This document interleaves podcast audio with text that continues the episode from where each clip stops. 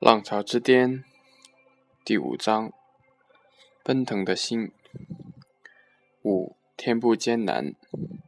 作者：吴军。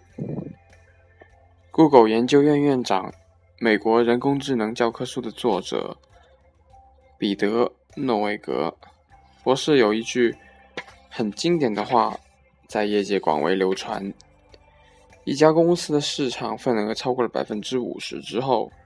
就不用再想去将市场份额翻番了。言下之意，这家公司就必须去挖掘新的成长点了。在两千年后，英特尔公司就处于这样一个定位。现在，它已经基本上垄断了计算机通用处理器的市场。今后如何发展，是它必须考虑的问题。虽然英特尔在整个半导体工业中仍然只占一小块。但是很多市场，尤其是低端的市场，比如存储器市场，英特尔是进不去的，也没有必要进去，因此它的成长空间并没有想象那么大。英特尔的特长是在处理器和 PC 相关的芯片制造上，因此它很容易往这两个市场方方向发展。但是迄今为止，它在微机处理器以外的芯片开发上不很成功。比如前几年，他花了好几个亿开发 PC 的外围芯片，最后以失败告终。现在不得不采用 Marvel 公司的芯片机。除了计算机，现在许多电器和机械产品都需要用到处理器。比如一辆中高档的奔驰轿车里就有上百个有各种计算功能的芯片，而手机的对处理器的芯片的需求就更不用说了。英特尔一度进一度进入了高端手机处理器的市场，著名的黑莓手机就是采用它的芯片。但是由于英特尔公司开发费太高，这个部门一直亏损，不得不以不得不于两千零六年将其卖给了 Marvel 公司。因此，英特尔公司在微机处理器以外的努力全部失败。而 Marvel 从此挤进了三 G 手机芯片制造商的第三名。当年智能手机一年的出货量不过几百万台，英特尔恐怕没有想到，如今智能手机一周的出货量就达到了当年一年的水平。否则，即使再亏损，也不至于卖掉手机处理器的部门。英特尔公司的商业模式历来是靠大投入、大批量来挣钱的。同一代的芯片。英特尔的销量可是太阳公司的十倍，甚至更多，因此它可以花几倍与其他公司的经费来开发一种芯片。但是，当一种芯片市场较较少时，英特尔公司很难做到盈利。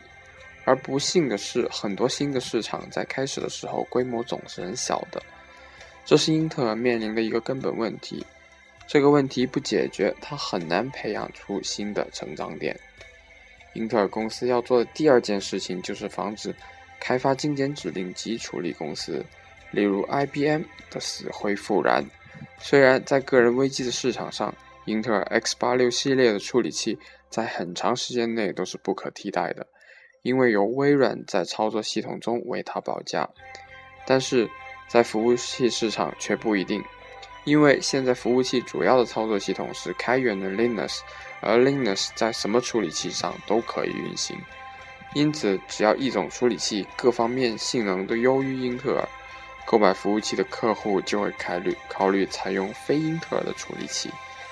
事实上，很多超级计算机，包括中国的天河一号，都是基于 RISC 的处理器搭建的。在能源紧缺的今天，服务器厂家对处理器最关心的，已经不单单是速度。而是单位能耗下的速度。现在，一颗酷睿处理器如果昼夜不停的使用，一年的耗电量等同于它的价格。因此，今后处理器设计必须考能考虑能耗。为了防止 RISC 处理器在服务器市场上死灰复燃，英特尔比较早就开始重视这个问题。虽然总的来说，英特尔复杂指令的芯片不如精简指令的处理器设计简单。相对比较难做到低能耗，但是英特尔在降低处理器能耗上做的还是不错的。直到两千零九年，英精简指令级的处理器在服务器市场上挑战英特尔的情况并不严重。但是人算不如天算，当英特尔在服务器市场上对 RISC 严阵以待的时候，用户使用客户端计算机的趋势在悄悄的变化。随着苹果 iPhone 和 Google Android 电话的出现，大家发现很多需原来需要 PC 机完成的事情，可以通过较轻的终端计算机加上强大的服务器端的服务来完成。以苹果 iPad 为首的各种便携式或掌上型平板电脑渐渐开始风行，虽然目前它们影响还不到 PC 的销量。但是从长远看，将会大大压缩 PC 机市场的成长。这些平板电脑用的可不是英特尔的芯片，而是基于 RISC 的芯片。更具体的讲，使用 ARM 的产品。ARM 控股公司商业模式是把它的 CPU 设计提供给各种半导体公司，由后者集成到他们的芯片中。这些芯片成为基于 ARM。两千零九年，全球百分之九十八以上的手机的处理器芯片都是基于 ARM 设计的。目前，英特尔和基于 ARM RISC 芯片在在市场上还没有太多的直接冲突，但是基于 ARM 的处理器在手机、平板电脑等领域的垄断式占有率，实际上大大缩短了英特尔的发展空间。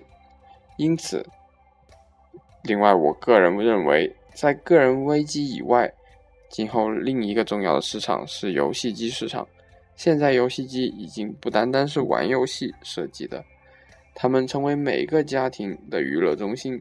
IBM 等公司至少目前在这个领域是领先的。IBM 已经垄断了任天堂、索尼和微软三大游戏机的处理器市场。实际上，现在这些采用精简指令集处理器的游戏机。无论是从计算速度还是从图图形功能上讲，都已经超过了基于英特尔处理器的个人电脑。如果下一次技术革命发生在每个家庭的客厅，那么 IBM 无疑是已经拔了头筹。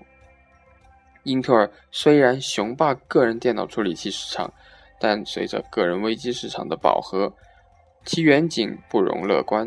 在2008年到2009年金融危机时，英特尔公司是主要 IT 公司中业绩下滑最多的公司。从某种程度上讲，它是反摩尔定律最大的受害者，因为处理器的价格在不断下降，同时它在新市场上的开拓举步维艰，很难摆脱诺维格效应的阴影。好在英特尔公司同时也是安迪比尔定律的直接受益者，在可以预见的将来，它的发展。很大程度必须依赖于诸如微软等软件公司软件产品的更新。虽然微软的操作系统和 Office 近年来更新缓慢，但是随着云计算的兴起，基于服务器端的软件和服务对处理器的需要，弥补了微软发展缓慢的不足。因此，安迪比尔定律对英特尔的正面影响还会持续较长的时间。今后。最有可能的情况是在服务器端，英特尔的处理器依然占统治地位，但是在客户端平板电脑、低端笔记本和智能手机是基于 I ARM 的各种处理器的天下。结束语：在个人危机时代，组装甚至制造危机是一件非常容易的事，连我本人都产 PC 机卖过，因此。二十几年来，出现了无数的微机品牌，小到中关村转出来的自己贴牌子的兼容机，大到占世界绝大部分市场的所谓品牌机，如戴尔、惠普和联想。虽然这些计算机配置和性能大相径庭，但是它们都使用微软的操作系统和英特尔系列的处理器。从这个角度讲，微机时代的领导者只有两个：软件方面的微软。和硬件方面的英特尔，有人甚至把 PC 机行业称为英特尔微软体制，即 Intel。英特尔对世界最大的贡献在于，它证明了处理器公司可以独立于计算机整机公司而存在，在英特尔以前，所有计算机公司都必须自己设计处理器，这使得计算机成本很高，而且无法普及。英特尔不断地为全世界的各种用户提供廉价的、越来越好的处理器，直接的使用个人危机得以普及。它大投入、大批量的做法，成为当今半导体工业的典范。它无疑是过去二十年信息革命大潮中最成功的公司之一。但今后，除非它找到新的成长点，否则它也会随着 PC 时代的过去。而进入自己平和的中老年期。